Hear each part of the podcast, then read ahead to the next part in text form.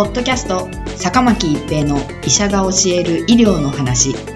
この番組は大学病院の内科医であり医学博士である坂巻が疾患や予防医療といった医療に関してお話しする番組です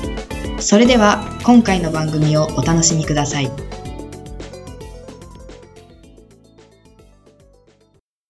皆さんこんにちは、坂巻一平です。ポッドキャスト、坂巻一平の医者が教える医療の話。今回は新型コロナウイルスジャック阻害薬です。厚生労働省は2021年4月23日、経口ジャック阻害薬バリシチニブ商品名オルミエントについて新型コロナウイルス SARS コロナウイルス2による肺炎に対する治療薬としての適用追加を承認しました。同薬は開発元の日本イーライリリーが2020年12月に承認申請していました。国内で承認された新型コロナウイルス感染症 COVID-19 治療薬としては、抗ウイルス薬レミデシビル、商品名ベクルリー、ステロイド系抗炎症薬デキサメタゾンに続く3例目となります。低分子の分子標的薬であるジャック阻害薬は、炎症や免疫機能に関わるサイトカインの免疫活性化シグナル伝達において、重要な役割を果たすジャックを阻害します。ジャックには4つのサブタイプ、ジャック1、ジャック2、ジャック3、ティック2があり、バリシチニブはジャック1及びジャック2活性を阻害します。これによりシグナル伝達兼転写活性化因子、スタットのリン酸化及び活性化を抑制してシグナル伝達を阻害し、免疫反応の過剰な活性化を抑制します。バリシチニブは2017年に既存治療で効果不十分な関節リウマチを適用として承認されました。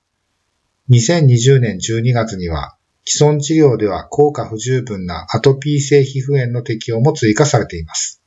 薬価は 4mg 錠が5274.9円、2mg が2705.9円です。今回、バリシチニブに SARS コロナウイルス2による肺炎、ただし酸素吸入を要する患者に限るの適用が追加されました。用法用量としては、成人に対してレミデシビルとの併用において、バリシチニブ 4mg を1日1回経口投与します。投与対象となるのは酸素吸入、人工呼吸管理、または体外式膜型人工肺、エクモ導入を要する患者さんで、入院で投与を行います。総投与期間は14日間までとします。なお、2020年11月には、米国食品医薬品局 FDA が酸素投与を必要とする COVID-19 患者に対するバリシチニブとレミデシビルの併用について緊急使用許可を発令しています。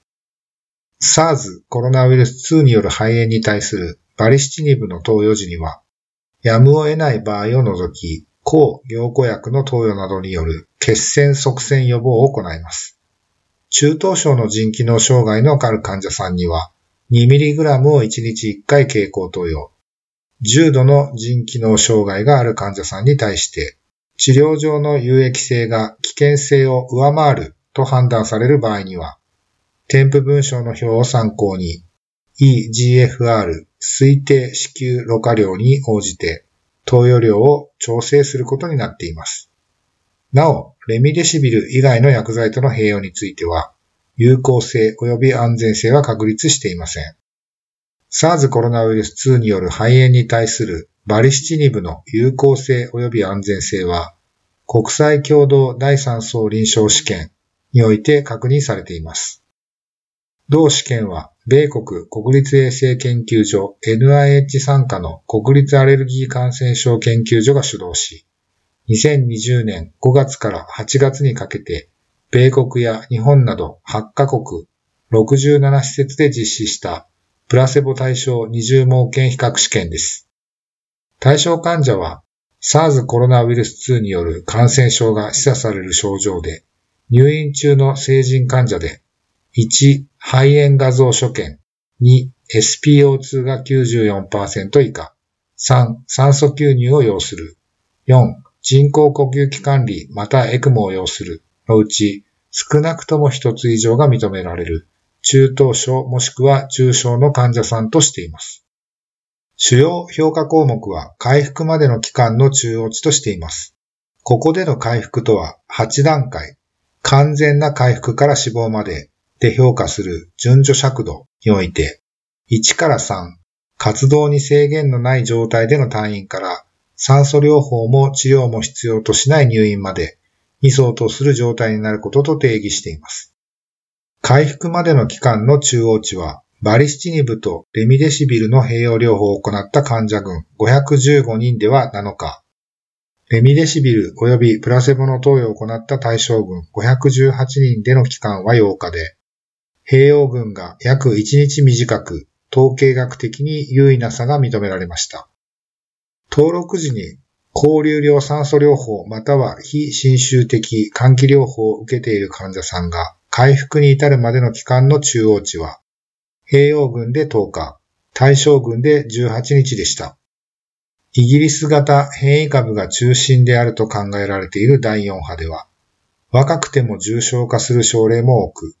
治療の選択肢が増えたことは明るい話題です。ポッドキャスト、坂巻一平の医者が教える医療の話。今回は新型コロナウイルスジャック阻害薬でした。ありがとうございました。ポッドキャスト坂巻一平の医者が教える医療の話。今回の番組はいかがでしたか？次回の番組もお楽しみに。